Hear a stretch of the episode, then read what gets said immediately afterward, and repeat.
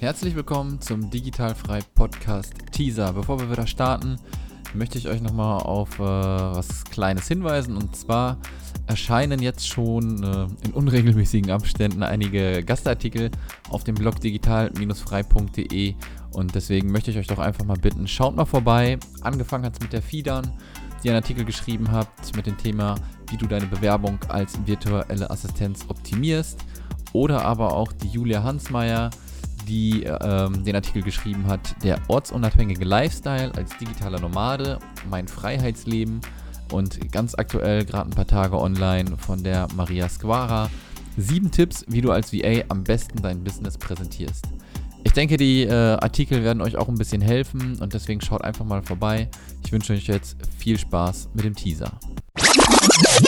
Ja, und zwar, viele haben ja den Gedanken, sie wollen selbstständig werden, aber wagen es nicht, weil sie denken, ich brauche erst Erfahrung, dann will ich das erst angehen.